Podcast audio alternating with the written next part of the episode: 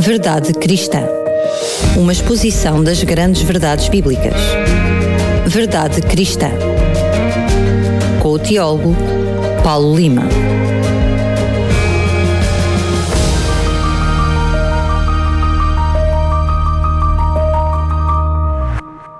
E já estamos aqui para lhe trazer mais um Verdade Cristã com o teólogo Paulo Lima. Paulo, mais uma vez, bem-vindo. Obrigado, Daniel. É um prazer estar contigo e com os nossos ouvintes.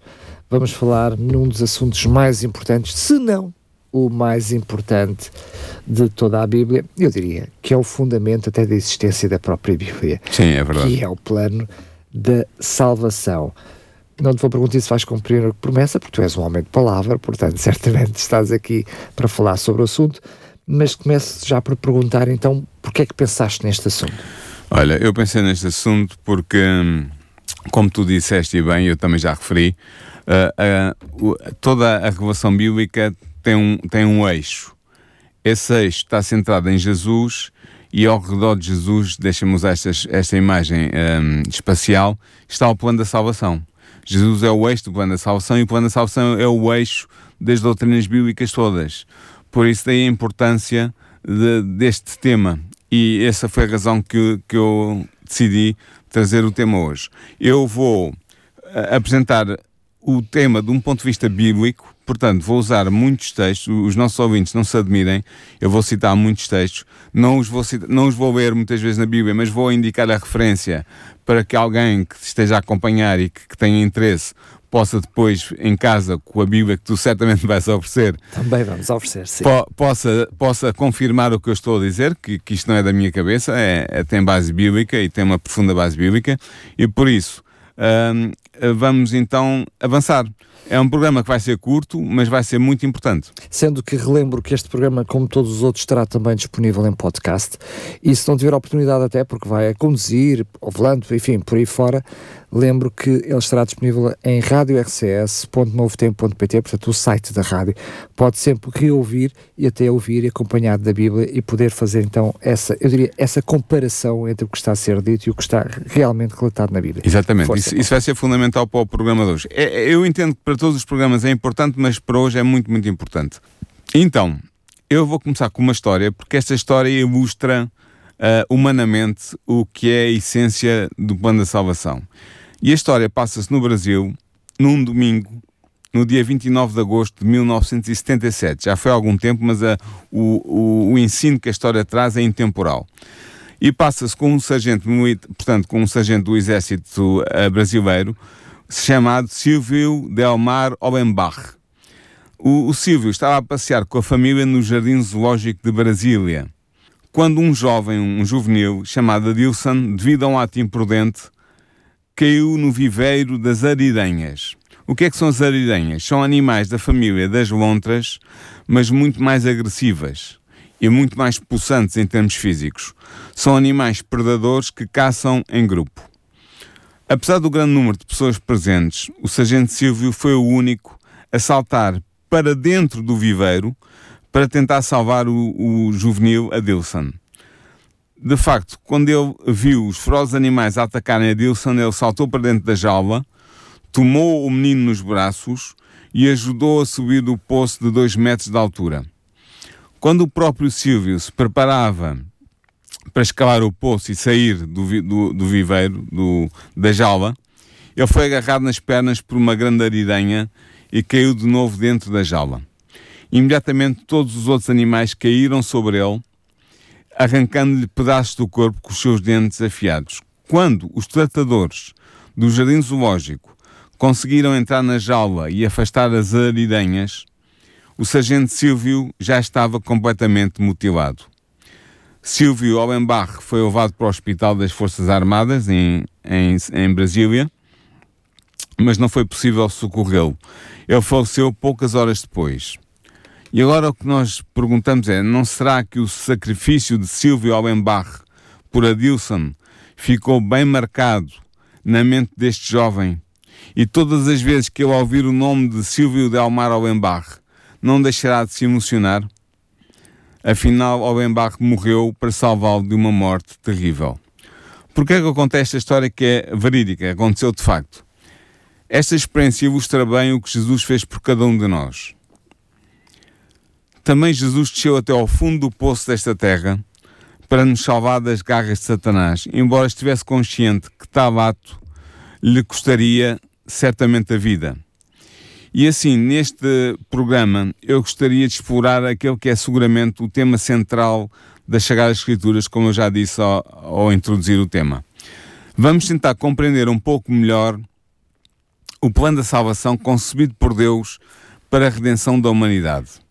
E dado que neste plano Jesus desempenha uma função central, como Salvador, ao compreendermos melhor o plano da salvação, nós podemos também aproximar-nos mais de Cristo e dar mais valor ao seu sacrifício por cada um de nós, porque ele sacrificou-se não pela humanidade como um grupo em geral, mas por cada ser humano, por cada ser humano que pertence a esse grupo.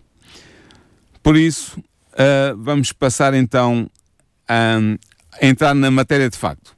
Mas olha, antes mesmo de entrar na matéria de facto, aliás, já tinha prometido que ia fazer essa pergunta na antevisão, que faz todo o sentido, é porque é que é necessário um plano da salvação? Eu, nós, enfim, até os, quem nos está a ouvir, a maioria certamente até cristãos, uhum. podem perceber ao pecado, ao pecado, barra salvação, mas esta noção bíblica de um plano, algo que está a ser orquestrado até mesmo, né? Uh, uh, mesmo antes do próprio pecado, já havia um plano, Sim. um plano da salvação. Porquê que é esta necessidade? Mas é que o plano da salvação está intimamente ligado à questão do pecado. Ao longo de toda a sua história, desde a criação de Adão e Eva, a humanidade teve de se frontar com um sério problema. E o problema é o problema do pecado. Nós podemos perguntar o que é exatamente o pecado? O que é exatamente esse problema? E o apóstolo João define o pecado como sendo, diz ele, a violação da lei, em 1 João capítulo 3, versículo 4. Esta lei que é violada é a lei moral dos Dez Mandamentos, que está lá em Êxodo 20. Ora, todos nós temos consciência de que já violamos a lei de Deus. Na verdade, as Sagradas Escrituras informam-nos de que todos os seres humanos que alguma vez existiram, o que inclui a mim, a ti e a todos os nossos ouvintes, violaram a lei moral. Ou seja, todos já pecamos. Romanos 5, versículo 12 diz exatamente isso.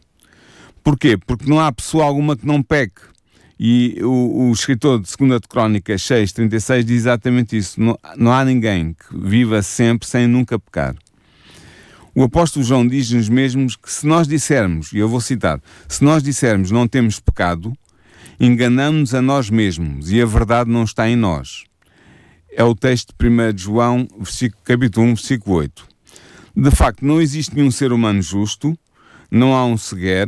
Paulo, em Romanos, capítulo 3, versículos 9 e 10, diz exatamente isso. O que quer dizer que mesmo os mais virtuosos entre os seres humanos são pecadores, pois não existe alguém tão justo sobre a terra que faça o bem sem jamais pecar. O sábio, em Eclesiastes 7,20, diz-nos isto. Por isso, nós podemos perguntar: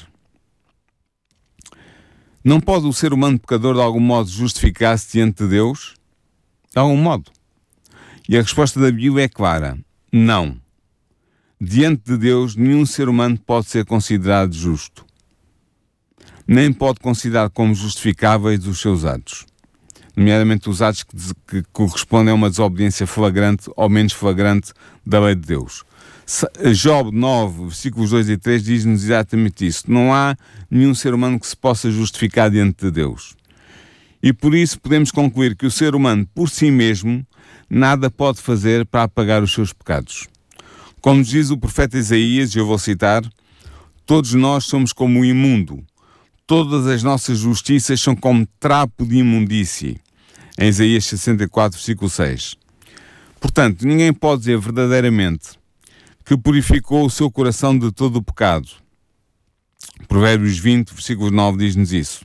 Além do mais, os seres humanos não têm força anímica suficiente para deixar os seus pecados pelo esforço pessoal. Ou seja, por mais que nós tentemos, por mais que nós nos esforcemos por nós mesmos, pela nossa capacidade psíquica ou emocional ou moral, nós não temos força suficiente para deixar de pecar nós próprios não podemos fazer constantemente o bem, pois estamos acostumados desde crianças a fazer o mal.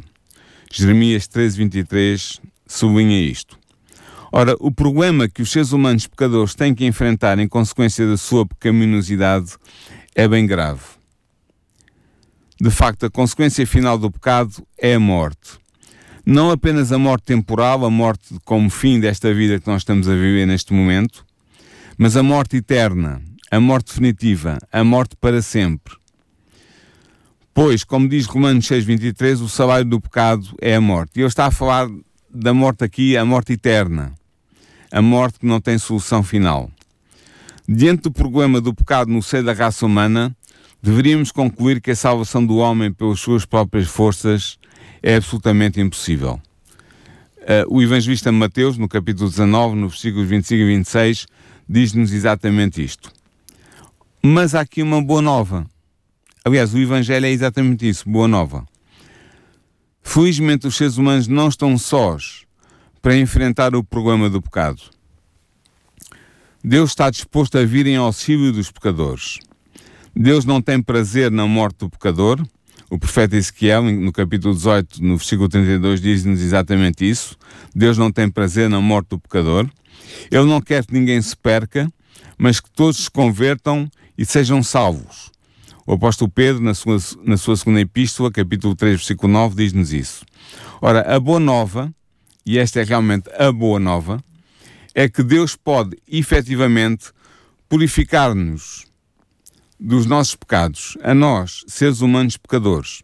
E é a boa nova que está em Salmo 51, versículo 1 e versículo 9. Portanto, são boas novas uh, que, nos, que nos chegam já da palavra de Deus. Então, hum, Deus arquitetou um plano, por isso é que chamamos de plano de salvação. Exatamente. Existe um plano, houve um planeamento e, portanto, tem que ser posto em prática. Então, qual é que é a solução? Que, que plano é que Deus eh, enredou para resolver o problema do pecado no ser humano? É como tu dizes, é, é isso mesmo.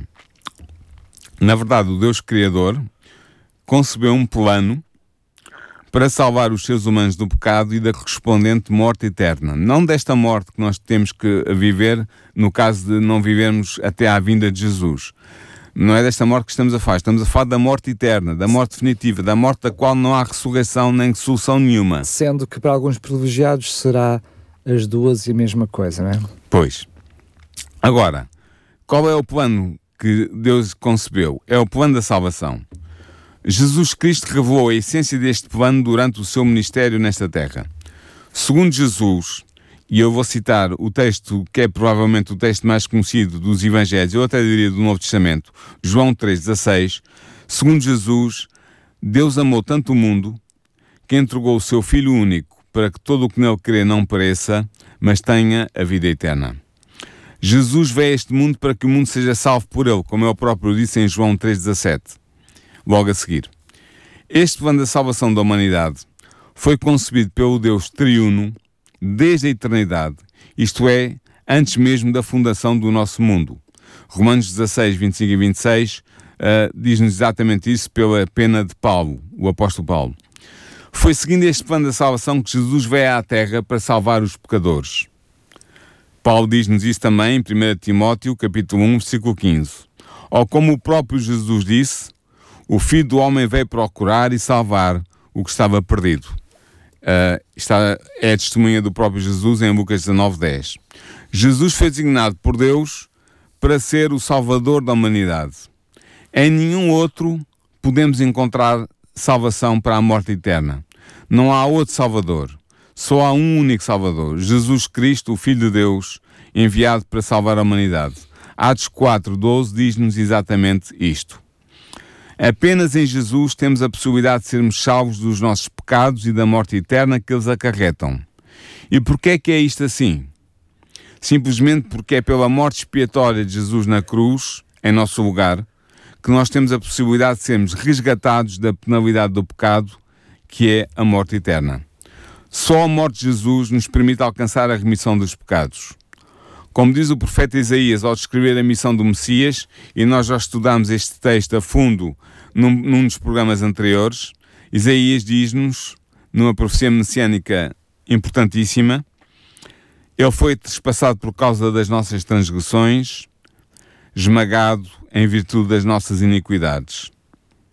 O castigo que havia de trazer-nos a paz caiu sobre ele. Sim, por suas feridas fomos curados. E a Vé fez cair sobre ele a iniquidade de todos nós. Pelo seu conhecimento, o justo, meu servo, justificará muitos e levará sobre si as suas transgressões. Isto é um texto clássico, uma profecia clássica, Isaías 53, versículos 5, 6 e 11.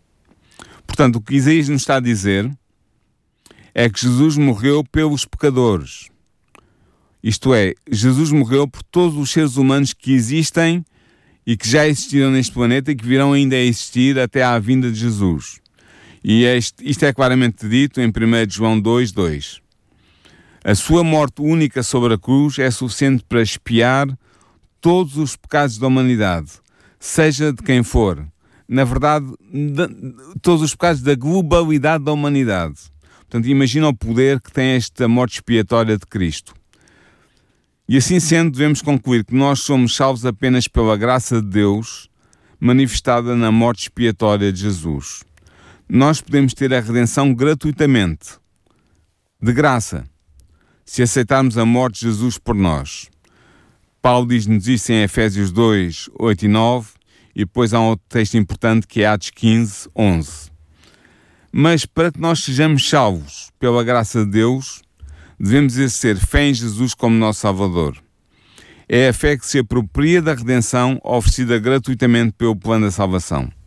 E por isso, todo o pecador que confia em Jesus é justificado dos seus pecados pela fé, como diz Paulo em Romanos 5, versículos 1 e 2.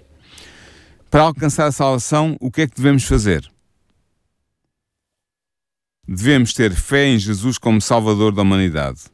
Acreditar que Ele é o único Salvador. Atos 16, 30 e 31 sublinham isto. E assim sendo, é evidente que Jesus é o único mediador entre Deus e a humanidade pecadora. 1 Timóteo 2, versículos 5 e 6, destaca este caráter único de Jesus como mediador entre Deus e a humanidade. E porquê é que só Jesus? Porque só Jesus foi designado por Deus para ser o Salvador dos homens, como nos diz Atos 5, versículo 31.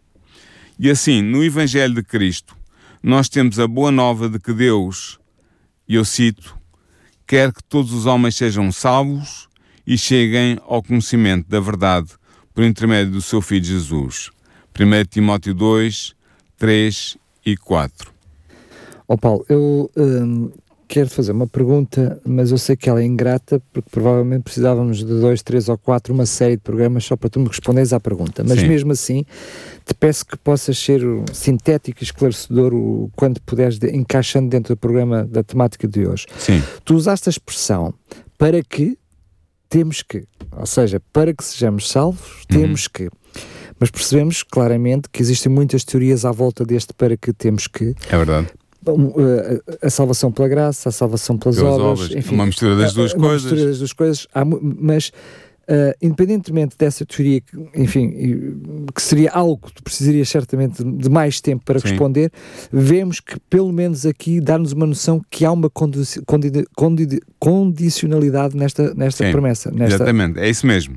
O plano da salvação, criado por Deus desde a eternidade e, e posto em prática centralmente no sacrifício de Jesus na cruz, tem implícitas certas condições, certas condições para que o Salvador, uh, para que o pecador possa ser salvo e o Salvador possa salvar. Jesus fez de facto chamar todos os pecadores ao arrependimento, Lucas 5, 31 e 32 é claro sobre isso, não há dúvidas, mas para que possa ser perdoado por Deus, o pecador deve reconhecer os seus pecados, deve reconhecer isto é claríssimo em Salmos, no Salmo famoso de Davi, o Salmo 51, não sei se tens presente, nomeadamente nos versículos 3 a 6. Isto é claro, o pecador deve reconhecer os seus pecados. E assim, quando toma consciência do seu pecado, o pecador deve passar por três etapas. São três. Primeiro, deve entristecer-se pelo pecado cometido. Esta é uma condição que está expressa em 2 Coríntios 7, versículo 10. Eu diria que, aparentemente, desculpa teres interrompido, sim. essa aparenta, aparenta ser mais fácil. Essa parece ser mais fácil, sim, mas é importante. Claro. Porque é, há muita gente que peca e não tem tristeza nenhuma. É, eu diria que é, é indiferente. Esta é essencial. E é a primeira. Depois, em segundo lugar, o pecador deve arrepender-se sinceramente. O que é que isso significa, Paulo?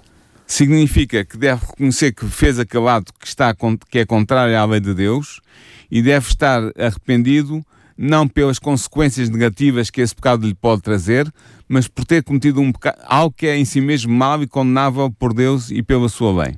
Entendes? É que às vezes as duas não tem a ver com as sim, não tem a ver com as, com os- com as consequências que eu vou sofrer por causa disto. Tem a ver com o próprio ato que eu cometi, que é errado e que eu reconheço que é errado e portanto estou arrependido de o ter cometido. É, é algo, é uma condição moral, ou seja, é algo Exatamente. moralmente, da qual moralmente eu me arrependo. Exatamente. Isto está expresso claramente em Atos 3, versículo 19. E a terceira condição é que o pecador deve mudar o seu comportamento deixando de cometer o pecado de que se arrependeu. Esta é a condição mais difícil e está expressa em Atos 2, versículos 37 e 38. Após estas etapas, o pecador arrependido deve confessar o seu pecado a Deus. Isto é claríssimo. Provérbios 28, 13 diz diz exatamente isso. Nós devemos confessar o nosso pecado a Deus. Como é que se faz esta confissão? Deve ser realizada através da oração. Salmo 32,5 diz-nos isso. Ao confessarmos os nossos pecados a Deus, Ele perdoa-nos completamente o erro cometido. Ele apaga as nossas transgressões. Ele declarou isso ao profeta Isaías, no capítulo 43, no versículo 25. No entanto, para que Deus possa perdoar os nossos pecados, há ainda uma última condição que deve ser preenchida pelo pecador. E esta condição não é, não é. Há pouca gente que tem a consciência dela e ela é, é, é, é fulcral, é central. Qual é essa condição? O pecador deve ser capaz de perdoar também aos seres humanos que o tenham ofendido. En- Entendes? Não é tão, não é tão valorizada como as outras Não. socialmente. não é? Não, mas é fundamental.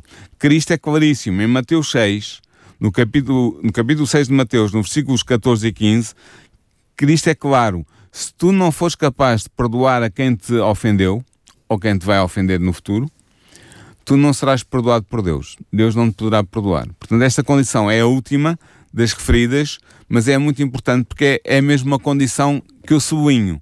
É, ó, se fizeres isto, farás, aquilo. Se não fizeres isso, não terás aquilo outro.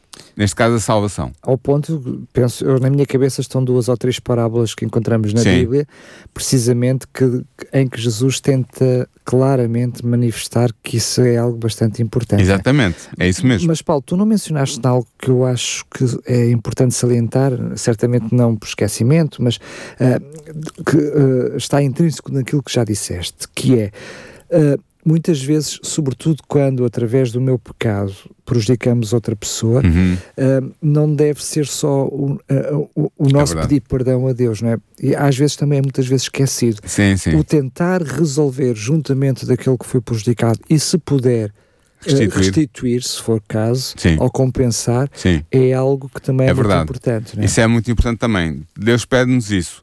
Quando eu cometo um pecado contra o meu irmão, devo tratar do assunto com ele também. Mas, mas se eu tratar com o meu irmão e não, não falar com Deus, a coisa também não fica resolvida. Exato, Estás exato. a ver? Sim, mas é são, mais fácil. São as duas vertentes. Mas é fácil no íntimo do, do, no- do meu quarto, é? na minha intimidade com Deus, eu pedir perdão a Deus, Sim. até porque não tenho consequências. E normalmente eu sei que se for confessar o meu pecado junto Uhum. de quem, para quem eu, com quem eu pequei, eh, haverá consequências, nem que seja a reprovação do próprio. Sim, é Ou verdade. seja, e muitas vezes tendemos a querer resolver o nosso problema com Deus e achar que está tudo resolvido, Sim, está tudo exatamente. bem, não é? Sim, se nós prejudicamos alguém e temos maneira de, de- de compensar a pessoa e de, restituir, se for caso disso, e de hum, resolver o problema, temos que fazer isso. É verdade. Mas voltando aqui à questão do, do plano da salvação, hum, porque é que nós podemos ser perdoados? Graças à morte expiatória de Jesus na cruz no Calvário, Deus pode perdoar todos os nossos pecados. É no Filho amado de Deus que nós temos a redenção pela remissão dos pecados, como nos diz Paulo em 1 de Colossenses, em, no capítulo 1 de Colossenses, no versículo 3. Invocando o nome de Jesus e crendo na sua intercessão, recebemos de Deus a remissão dos pecados. Atos 10, 43. O pecador deve, pois, crer em Jesus como seu Salvador para ser perdoado por Deus. Isto é fundamental. Eu já li, a João 3,16, Jesus é o nosso intercessor, é o nosso mediador, é o nosso sacrifício, portanto, ele faz, ele tem um, pan, tem um plano fundamental em todas as vertentes do plano da salvação uh, e é na ligação com ele que nós temos que, que lidar. Mas também, acabei de referir há pouquinho, que temos a noção uh, uh, na Bíblia que a salvação é gratuita. E, há e é também uma noção bíblica, que parece que não é paradoxal com aquilo que estás a dizer, que não há nada que nós possamos fazer, Sim. não precisamos de fazer nada para receber esse dom gratuito. Aparentemente parece paradoxal com o que é, estás é a dizer. É as duas coisas, é paradoxal. Por um lado, não há nada que nós possamos fazer para comprar esse dom, portanto, não há nada que tu possas fazer para comprar esse dom da salvação. Por mais por boas obras por... que faças. Sim. Por outro lado, não tens que fazer nada para o comprar porque ele é-te oferecido se tu aceitares e, pedir, e tu o pedires. Entendes? Portanto, por um lado, não podes fazer nada para o comprar, mas por outro lado, ele é-te oferecido se tu cumpris as condições. Por isso, vamos ver agora em detalhe como é que ocorre a justificação gratuita do pecador pela fé em Cristo. A fé é o princípio fundamental do Evangelho de Jesus pregado para a salvação do pecador. E por isso a Bíblia diz-nos que o justo viverá pela fé. Romanos 1, versículos 16 e 17 sublinha isto. É pelo exercício da fé em Jesus que o pecador é justificado gratuitamente por Deus de todos os seus pecados. Em Jesus, diz-nos a Bíblia, o Novo Testamento, é justificado todo aquele que crê. Atos 13, 38 e 39 e também Paulo em Romanos 3, 23 a 26 reforça esta ideia. No entanto, podemos perguntar-nos como é que funciona o processo da justificação pela fé? Porque isto é um processo importante e interessante. Como é que ele funciona? Portanto, sendo o processo, já parte, parte do princípio que não é nada que, se, que aconteça num ápice, num determinado momento. Sim, exatamente. Ou seja, eu não me batismo, mergulho nas águas, sou aspergido, enfim, segundo diferentes tradições Sim. e compreensões daquilo que é o batismo, e pronto, estou salvo. Não, é um processo, não é? É muito simples o processo. E o processo como é que é? Assim como Adão, pelo seu pecado original, levou toda a humanidade a cair no pecado e, na sua consequência, à morte, também Jesus, pela sua justiça perfeita, pode salvar do pecado e da morte eterna todos os seres humanos que aceitam a sua morte expiatória. Ou seja, o pecado de Adão e Eva, chamamos assim Adão e Eva, é verdade que nós dizemos Adão porque eventualmente estou eu, enfim, a pensar em voz alta, Sim. se tivesse sido só de Eva, o problema podia ter sido eventualmente Ultrapassado. ultrapassado Sim. de outra maneira que Deus saberia. Sim. Mas ao pecarem os dois, ou seja, a humanidade no seu todo pecou. e herdou esta nós, tendência como para o humanos, pecado. Herdámos isso. Sim, Mas da mesma forma que um só pecador trouxe pecado, um só entendemos neste contexto Sim, Adão. Adão. trouxe pecado para a humanidade, um homem que se torna justo, que não tem que ser homem, é mais complexo que isso, não é? sim já Provavelmente vimos hoje- isso. já vimos isso no passado, teria que ser também Deus, Exatamente. eh, da mesma forma que se ele fosse esse justo, pode cobrir eh, essa justiça em nós, é isso. Exatamente. Como é que a coisa funciona? Jesus paga a nossa dívida de pecado ao morrer em nosso lugar na cruz. Morreu Portanto, por cada um minha- de nós. É como se a minha morte tivesse que acontecer sempre. Exatamente. A minha morte acontece na pessoa de Jesus. Exato. Ele paga a nossa, a nossa dívida de pecado, é como se fosse uma dívida, e depois credita-nos, é como se fosse um empréstimo, credita-nos na nossa vida a sua justiça perfeita. Entendes? Então, assim, nós aparecemos aos olhos de Deus como perfeitamente justos isentos de pecado. Paulo sublinha isto muitas vezes, mas nomeadamente em Romanos 5, 17 a 19. Deus olha para nós e em vez de ver a nossa deformidade moral merecedora de morte eterna, vê a perfeição moral de Cristo merecedora de vida eterna. E isto é, na sua simplicidade, mas na sua profundidade também, a justificação do pecador pela sua fé em Jesus. Portanto, eu tenho que sublinhar aqui que o ser humano é justificado gratuitamente pela sua fé em Jesus, sem as suas boas obras. Paulo é, é enfático nisto, por exemplo, em Romanos 3, versículo 28. Ou como ele escreveu em Efésios, ele diz: Pela graça foste salvos, por meio da fé, e isso não vem de vós, é dom de Deus, não vem das obras, para que ninguém se encha de orgulho. Efésios 2, versículos 8 e 9. Desta forma, a esperança do pecador arrependido encontra-se no plano da salvação, pelo qual é justificado gratuitamente pela fé em Cristo. Ou como diz Paulo em Gálatas 5:5, nós aguardamos no espírito a esperança da justiça que vem da fé. Sendo justificados por Deus, alcançamos o maior bem que qualquer ser humano pode desejar.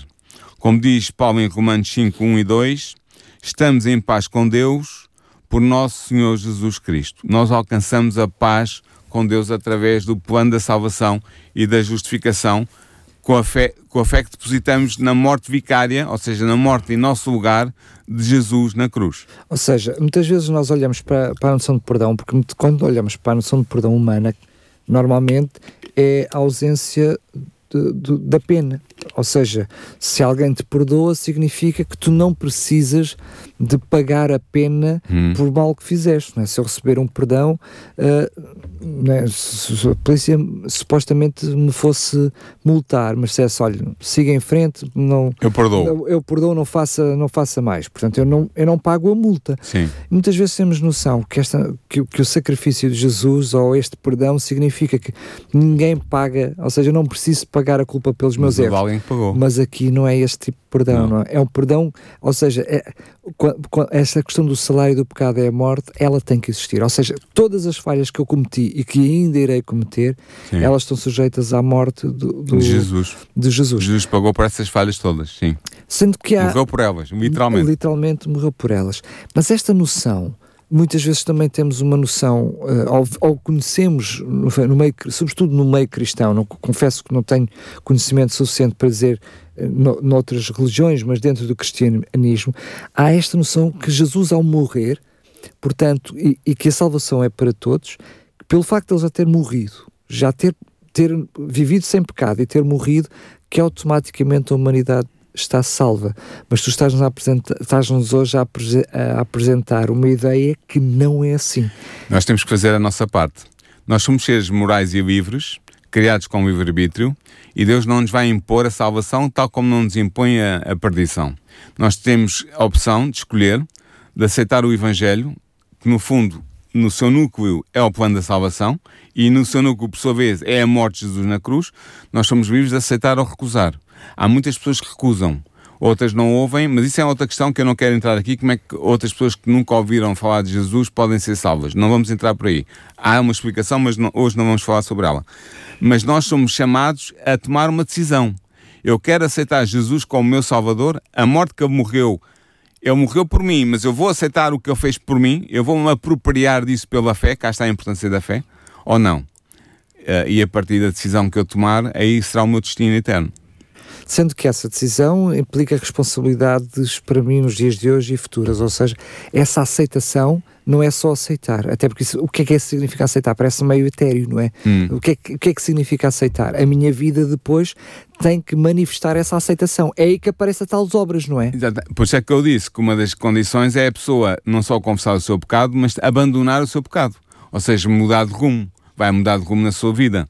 Isso tem a ver também com o facto de quando nós aceitamos Jesus e somos batizados para expressar publicamente essa aceitação uh, a, toda, a toda a sociedade onde estamos inseridos e, em última análise, a todos os seres inteligentes do universo, quando nós somos batizados, nós nascemos de novo, portanto, nós morremos com Jesus na cruz, nós estamos a, a, a a executar em ação a, a, nossa crença de que aceitamos a morte de Cristo por nós, nós morremos ou sermos sepultados na água do batismo e quando saímos nascemos para uma nova vida. E essa nova vida implica um outro batismo, que é além do batismo da água, o batismo com o Espírito Santo. E quando nós somos batizados com o Espírito Santo, Deus dá-nos uma força anímica especial da parte dele, pela ação do Espírito na minha vida, que me permite viver de acordo com os mandamentos de Deus. Não pela minha própria força e não por eu me salvar, mas porque eu fui salvo e porque eu quero ser fiel ao meu Deus que me salvou e não quero continuar em desrespeito da sua lei e da sua vontade para a minha vida, entendes? Entendo, mas ó Paulo, eu peço desculpa, Diz. enfim, por estar-te a fazer tantas perguntas, mas imagino que do outro lado há perguntas a, a, estejam a fazer precisamente estas mesmas perguntas, que é, uh, tu és batizado, eu fui batizado. E no momento do meu batismo eu não me tornei um ser humano diferente, ou seja, o Daniel Galaio não saiu daquelas águas um ser humano uh, com melhores condições para não pecar. Eu posso até afiançar que, pelo menos na minha experiência como cristão, é que os desafios como ser humano e como cristão, ocorreram após o batismo com uma consciência diferente. Como é que é esta história? De, porque quem nos está a ouvir assim, então, mas espera lá, eu vou vou ser batizado e depois já não há mais pecado, já não, já não estou mais já sujeito, não há mais luta. já não há mais luta. Quando a luta depois, eu diria que ela se vai é verdade. incentivando. Como é, como é que isto funciona? A Sagrada Escritura diz-nos que quando tu és batizado pela água, és batizado também pelo Espírito. Ou seja, Deus aplica, Deus instaura em ti uma nova natureza. O, o apóstolo Paulo fala em duas naturezas, o homem carnal e o homem espiritual. O homem carnal somos todos nós antes de conhecermos o Evangelho e de aceitarmos Cristo como Salvador. Todos nós somos psiho, homem carnais. Um, e, e, e nós, quando nos batizamos, nós não deixamos de ser isso, mas é-nos atribuída uma nova. Deus implanta no nosso coração, na nossa mente, uma nova natureza, desejos novos e vontades novas de cumprir a sua vontade, a sua vontade divina. E é esse desejo que nos impulsiona, pelo poder do Espírito, a procurar viver uma vida em conformidade com Deus. Só mas que... eu volto a sublinhar, não para que nós sejamos salvos, mas porque eu já fui salvo e estou em condições de agora ser guiado pelo Espírito de Deus na prática da virtude que eu antes rejeitava. Exatamente. Eu até diria mais, muitas vezes nós nos sentimos até mais pecadores ou piores, exatamente Sim. porque o Espírito nos mostra, dá consciência, dá-nos consciência daquilo que nós ainda precisamos mudar na nossa vida. Exatamente. É. E além disso, isso é um processo. Esse, esse processo de moldagem, digamos assim, da personalidade do crente pelo Espírito é um processo que leva muitas vezes a vida inteira eh, e, e, eh, ao qual o apóstolo Paulo chama a santificação. É o processo da santificação. É o crescimento em Cristo, é o desenvolvimento das nossas capacidades e faculdades espirituais. Isso leva tempo, mas é um processo que tem quedas, a, a certa altura há quedas, há, há tropeços, mas nós, se nos mantivermos, mantivermos fiéis na nossa fé em Cristo, podemos ultrapassar essas dificuldades e ir crescendo com Ele. E isso é isso que nos transforma num novo homem e nos prepara para a eternidade.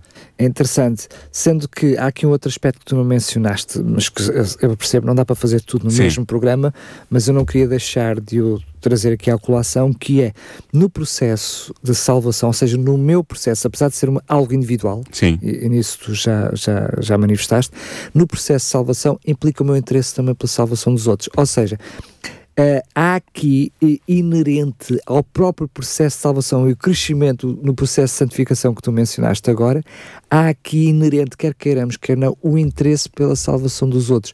Muitas vezes não temos noção Olha, por exemplo, um plano como o programa que estamos aqui a fazer, Sim. que falamos sobre estes assuntos, porque é que nós é que não é, não é uma noção de clubite, de trazer os outros para o mesmo clube que eu, acreditarem naquilo que eu acredito.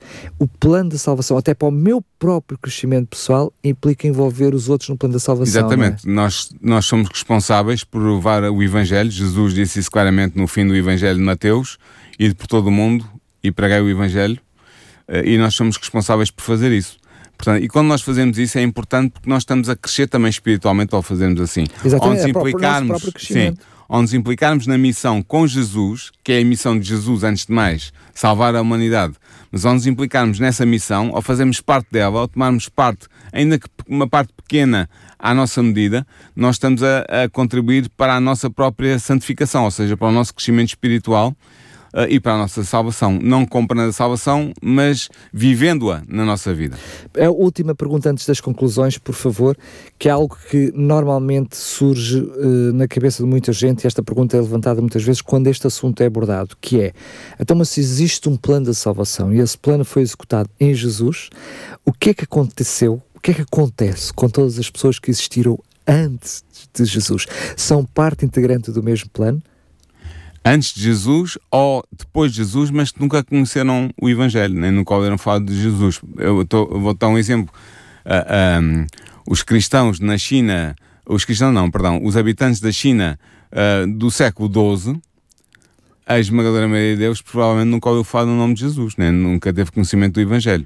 Mas aí é isso que eu estava a dizer, é um outro, é um outro tema interessante. Mas tantos homens e filhos de Deus que existiram antes de Jesus morrer por eles. Sim, mas por exemplo, se nós estamos a falar de pessoas que conheciam revelação, a revelação de Deus do Antigo Testamento, elas foram preparadas para receber o Messias quando viesse, se ele viesse no seu tempo, ou então para viver acreditando no Messias que viria. Portanto, foram justificados, no, nomeadamente no sistema do, do, do, santuário, o sistema ritual do santuário do, do de Israel antigo, era, era, apontava, era, era uma imagem do plano da salvação que iria ser implementado na morte de Cristo, mas que começava já a crédito, digamos assim, desde, desde, seja, desde o, a queda o, de Adão. O próprio sacrifício é retroativo. É retroativo porque, uh, embora nós possamos dizer, bem, mas então uh, homens como Isaías ou Jeremias foram salvos a crédito, ou seja, eles uh, foram salvos confiando que Jesus viria, que seria vitorioso na sua vida e que iria morrer eh, no momento certo e, ressuscitar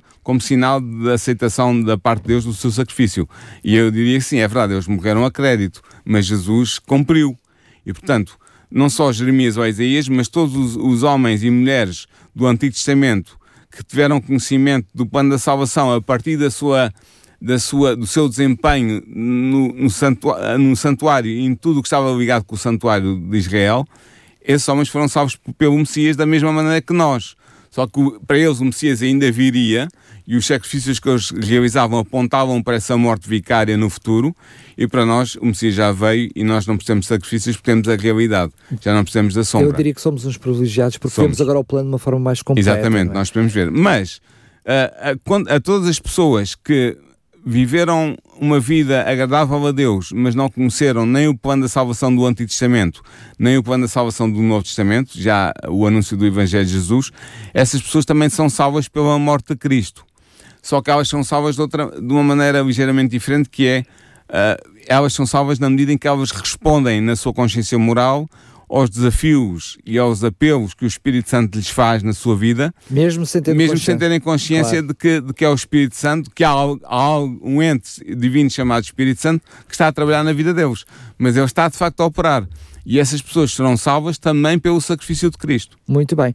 Uh, estamos mesmo no final, de uma Sim. forma muito breve. Uh, sim, eu, eu, diria que este, este, daria, este assunto daria para muitos dava, programas. Dava, mas que, uh, de uma forma resumida, que conclusões podemos tirar? Sim, nós temos razões para celebrar. E quais são essas razões? É que Deus ama-nos e providenciou um meio para que todos os pecadores possam ser libertados das cadeias do pecado e escapem à sentença da morte eterna, que é a sentença que todo ser humano recebe logo que nasce neste planeta. No entanto, para que o plano da salvação possa produzir resultados, é, como eu já disse, necessário que aceitemos Jesus como nosso Salvador pessoal. Devemos crer em Jesus como nosso sacrifício expiatório, devemos arrepender-nos dos nossos pecados e confessá-los a Deus. E tu podes perguntar, mas quando é que nós devemos fazer isso? Quando? E a resposta é: devemos fazê-lo o mais brevemente possível, pois nós não somos senhores da nossa vida, a vida não está nas nossas mãos e o tempo está a passar e a esgotar-se para todos nós. Na medida em que o tempo passa, flui, sem cessar, nunca se detém e a nossa vida passa como um sopro. E não sabemos por quanto tempo cá E não sabemos quanto tempo estaremos cá. Por isso eu queria terminar com uma última ilustração que mostra exatamente esta ideia. E a ilustração é a seguinte: é uma história real também, uma pequena história real. A última vez que o autor de cinema Tyrone Power apareceu diante das câmaras de Hollywood, isto é dos anos 50, ele apelou ao público que contribuísse financeiramente para a luta contra as doenças de coração. No estudo, Tyrone pegou numa ampulheta, virou ao contrário lentamente e observou a areia a fluir. Ele disse então o seguinte: Para todos nós, o mais precioso elemento que temos é o tempo. Mas o tempo termina cedo demais para muitos milhões porque as doenças de coração colhem mais vidas do que todas as outras doenças combinadas. Ele disse isto uh, no seu uh, na sua promoção da necessidade das pessoas procurarem resolver os seus problemas de coração a tempo, antes que tenham alguma surpresa desagradável. Mas sabes o que é que aconteceu, Daniel? Alguns dias depois, quando ele estava de férias em Espanha, Tyrone sucumbiu ele mesmo a um ataque de coração fulminante. Obviamente que ele não estava à espera que o seu tempo terminasse tão brevemente. E também muitos de nós, ocupados na vida cotidiana, nem nos damos conta de que o nosso tempo está a fluir incessantemente. E por isso eu quero terminar este programa, Daniel, com um apelo. Um apelo dirigido aos nossos ouvintes que acompanharam este programa ou que vão acompanhá-lo ao longo da semana. Aceita a oferta de Deus hoje mesmo. porque amanhã pode ser tarde demais. Se já aceitou a expiação de Cristo por si, apelo que continue firme nessa decisão, pois é a melhor decisão que poderia ter tomado. Ficando firme na nossa fé em Cristo, nós alcançaremos seguramente a salvação eterna. E esta é a minha, a minha última palavra hoje, este apelo para que os nossos ouvintes aceitem o plano que Cristo veio encarnar e pelo qual ele veio morrer, porque o tempo passa sem cessar e nós não sabemos se amanhã estaremos vivos. E esta decisão é importantíssima porque tem a ver com o nosso destino eterno, com a nossa com a oferta de vida eterna que nos é feita, ou então, na sua ausência, com o destino da morte eterna que é certo para todos nós se não aceitarmos Cristo. Muito bem, e como estava prometido desde o início do programa, vamos oferecer mais 10 Bíblias a todos aqueles que eh, nos enviarem uma mensagem com o seu nome, basta o primeiro nome, e a palavra Bíblia. Como vamos ficar com o seu contacto, depois entraremos em contacto consigo para perceber se quer levantar a Bíblia aqui nas instalações da RCS ou se um, prefere que lhe enviemos gratuitamente pelo correio. Para receber a Bíblia gratuita, envie-nos então uma mensagem para o 933 912 912 e os 10, as 10 primeiras pessoas a enviar-nos a mensagem vão então ganhar 10 Bíblias com a versão um, da Sociedade Bíblica João Ferreira de Almeida.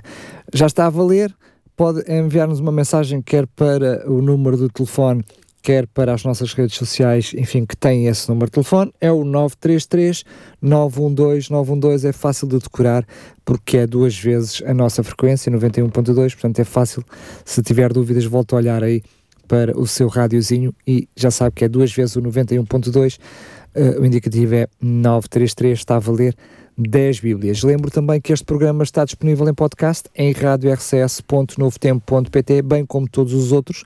Neste caso concreto é o Verdade Cristã. Paulo, só antes de terminar, podes-nos dizer o que vamos falar então no próximo programa? Sim, no próximo programa nós vamos falar de um assunto que não é muito falado, uh, mesmo nos meios teológicos, não é uma coisa que seja muito discutida, mas que eu acho que é importante, que é a ética social de Jesus. Jesus tinha uma ética, sim, mas tinha uma ética social. Como é que Jesus via os fenómenos de sociedade que estavam ao seu redor e como é que ele deseja que nós os vejamos? Vamos falar sobre isso, nomeadamente a maneira como Jesus lidava com os pobres e, e, e qual é a relação entre o Evangelho uh, e, e o estado de pobreza não só espiritual, mas também física das pessoas. Vamos falar sobre isso para a semana. Hum, e cheira que me vais mexer no bolso. não, prometo que não. E para terminar este programa, se tu me permites, queria terminar com uma saudação especial para os cristãos adventistas do sétimo dia que nos estão a ouvir, pois eu sei que eles procuram ver em Jesus a fonte da sua salvação, a fonte da salvação pela fé gratuita e absoluta, universal para todos aqueles que a aceitarem. Por isso, um abraço especial para os nossos ouvintes adventistas do sétimo dia hoje. Um abraço estendido também da minha parte. Agora sim, foi um prazer estar na sua companhia. Voltamos já a seguir. Verdade Cristã. Uma exposição das grandes verdades bíblicas. Verdade Cristã. Com o teólogo Paulo Lima.